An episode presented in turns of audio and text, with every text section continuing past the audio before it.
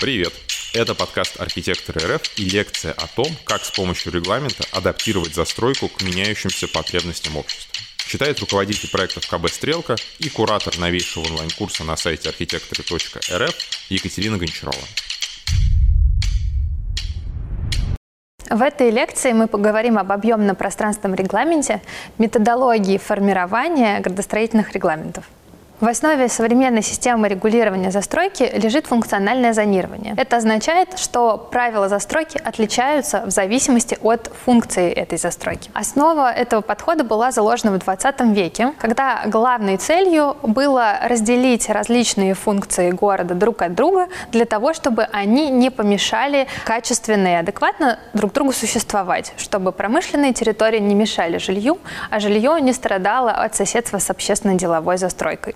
Сегодня этот подход устаревает, так как расположение разных функций определяется скорее рыночными условиями, а не градостроительными планами городов. Мы очень часто можем наблюдать ситуацию, когда функции первых и вторых этажей или даже всех зданий меняется в зависимости от того, какая недвижимость больше востребована на рынке. Это могут быть кафе, рестораны или офисные центры.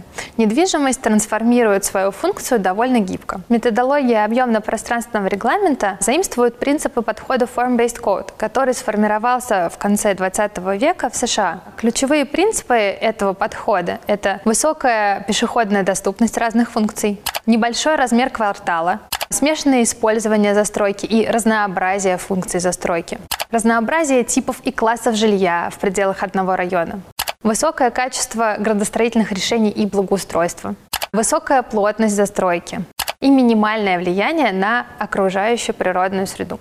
Методология объемно-пространственного регламента направлена на создание условий для постепенного повышения жизнестойкости сложившихся городских районов и обеспечения предсказуемости результатов формирования облика города. К задачам объемно-пространственного регламента относятся формирование самоштабной человеку застройки, обеспечение переемственности новой застройки по отношению к существующей, повышение привлекательности открытых общественных пространств, и создание условий для эффективного и гибкого использования городских территорий. Объемно-пространственный регламент – это методология, которая предполагает, что требования устанавливаются в зависимости от пространственных характеристик застройки или открытых общественных пространств. Таким образом, эта методология позволяет учесть и сложившиеся типологии застройки, и общественные пространства, и на основе них сформировать комплексные регламенты для того, чтобы две этих составляющих эффективно работали друг с другом. Существующие в России правила землепользования и застройки сформированы на основе функционального зонирования территорий, когда разделение происходит по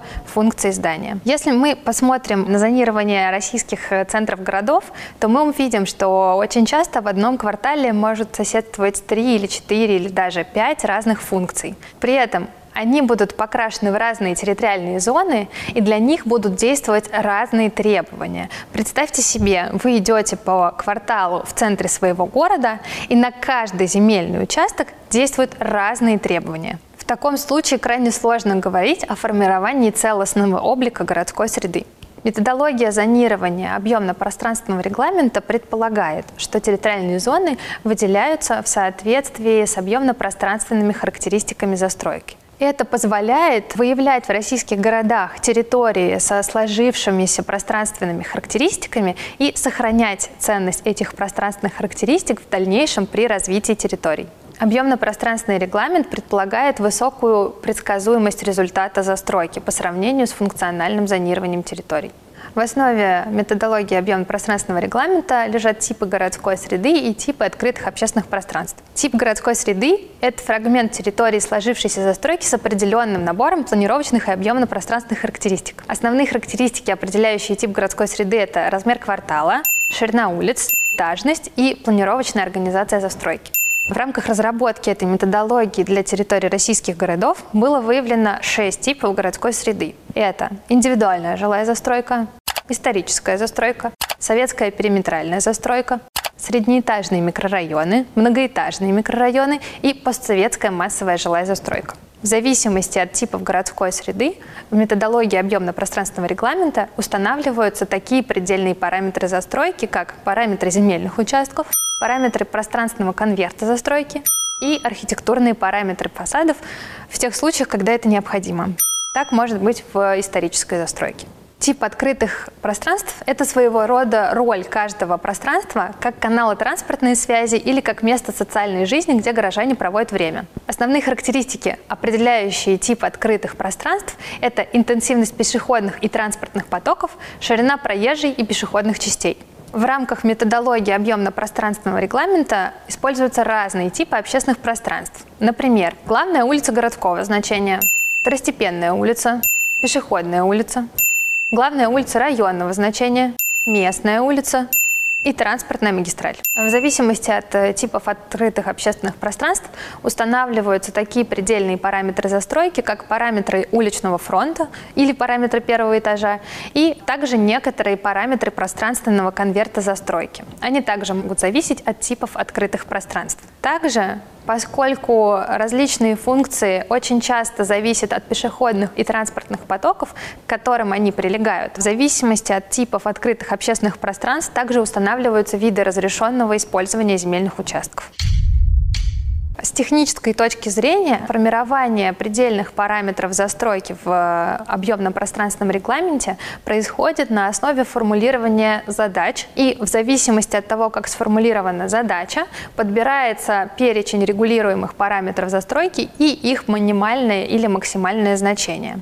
Очень часто мы ставим э, перед собой цель сохранить историческую застройку с помощью градостроительного регламента. Прежде чем понять, какой перечень параметров необходимо регулировать для того, чтобы достичь этой цели, нам нужно ответить на вопрос, какая главная ценность, которую мы хотим сохранить. Например, ценностью для нас могут являться пространственные характеристики исторических зданий – это их высота, габариты, планировочная организация участка. Это значит, какие здания находятся в глубине участка, какие выходят на уличный фронт и выходят ли вообще. Также нам может быть важен вид на перспективу исторической улицы. Очень часто, когда мы смотрим на историческую улицу, мы видим, что карнизы сформированы по одной линии, а здания, стоящие рядом, имеют похожие архитектурные элементы. Также ценностью для нас может являться архитектурный стиль зданий. Архитектурный стиль выражается наличием декоративных элементов, пропорциями окон, дверей, наличием карнизов у первого этажа и у крыши. Таким образом, понимая, какая из этих ценностей среды нам более важна, мы можем выбрать тот или иной набор предельных параметров застройки. Например, если нам важны пространственные характеристики исторических зданий, и мы хотим их сохранить, то, вероятнее всего, нам будет очень важна ширина и глубина земельных участков потому что именно эти параметры определяют масштаб застройки. Также нам будет важен отступ застройки от красной линии и отступ застройки от боковых и задней границ земельного участка. Конечно же, нам будет очень важна высота и тип зданий. В случае, если для нас очень важен вид на перспективу исторической улицы, то в таком случае ширина и глубина земельных участков нам будут не очень важны. Нам будет более важен отступ застройки от красной линии, то есть он должен быть нулевой, чтобы здания формировали уличный фронт. Также нам будет важна высота зданий по этому уличному фронту и высота зданий внутри квартала. Она не должна быть слишком высокой. Если нам важно сохранить какие-то особенности архитектурного стиля зданий, то, возможно, мы задумаемся о том, чтобы регулировать перечень и цветовую палитру отделочных материалов фасадов – пропорции окон и расстояние между осями окон, высоты карниза по первому этажу и высоту карниза кровли.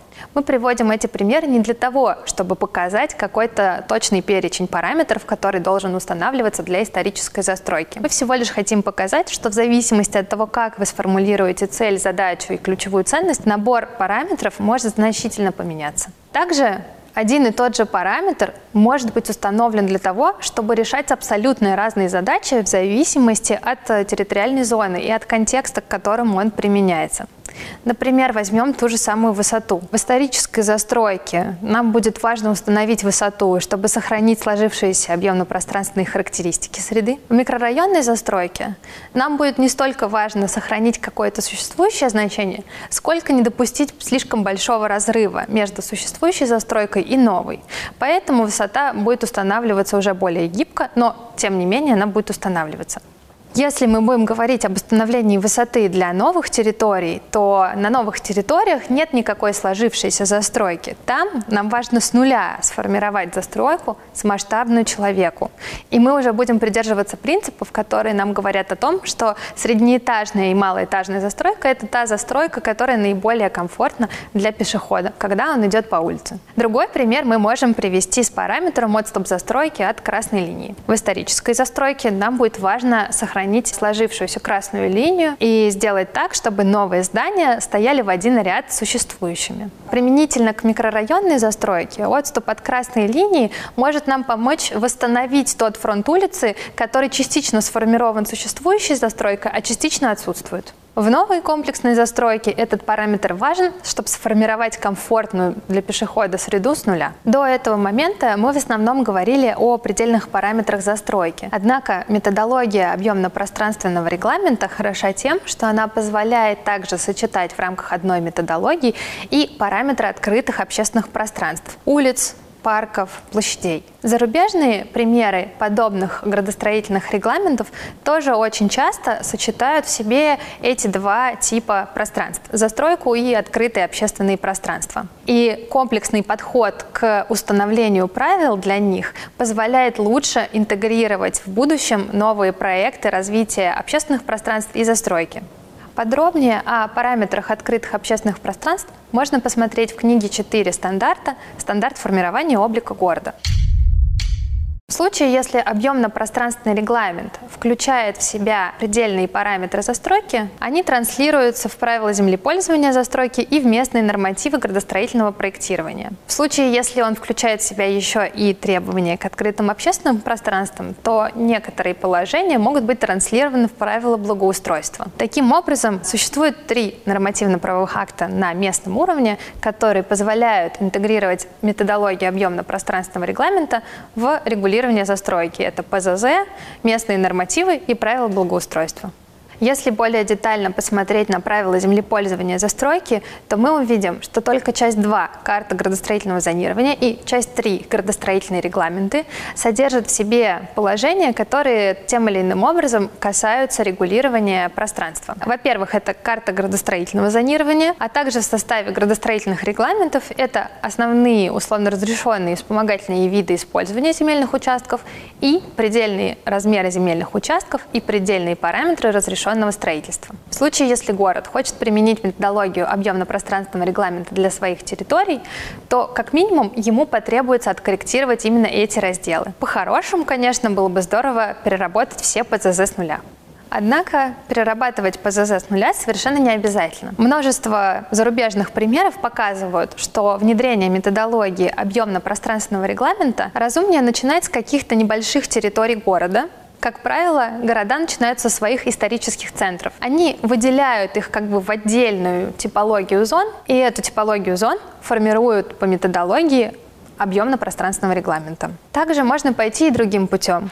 Можно выделить типы открытых общественных пространств в городе, и дополнить существующее функциональное зонирование некоторыми из предельных параметров застройки, которые зависят от типологии открытых общественных пространств. Ну, как правило, это предельные параметры, связанные с первыми этажами зданий.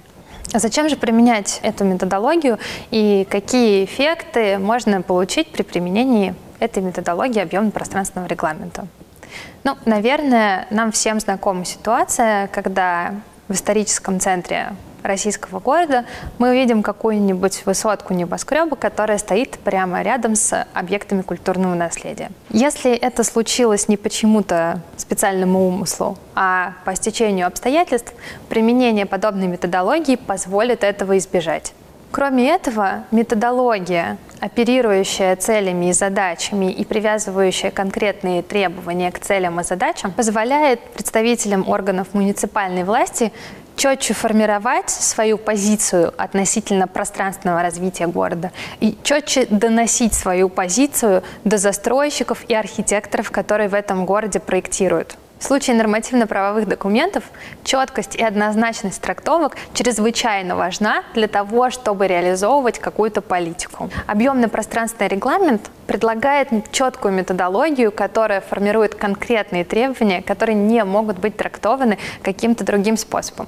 С точки зрения операционной деятельности муниципалитета, применение такой методологии позволит э, сократить количество внесения изменений в правила землепользования застройки, сократить запросы на отклонение от предельных параметров застройки или запросы на применение условно разрешенных видов использования. Этого можно достичь э, в случае, если комплексно применять эту методологию с самого начала комплексного анализа территории города до формирования конкретных требований. Сейчас мы перечислили прямые эффекты, которые в большей степени, конечно же, касаются органов муниципальной власти, поскольку градостроительный регламент – это инструмент управления пространственным развитием города, который в первую очередь используют они.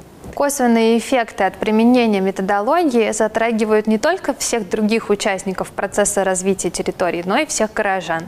Международный опыт показывает, что применение подобного подхода к регулированию городской застройки позволит лучше сохранить привычный образ жизни жителей в сложившейся городской среде со сложившимся качеством. Также в краткосрочной перспективе он позволит увеличить функциональное разнообразие застройки, сократить количество неиспользуемых озелененных территорий, повысить качество благоустройства открытых пространств.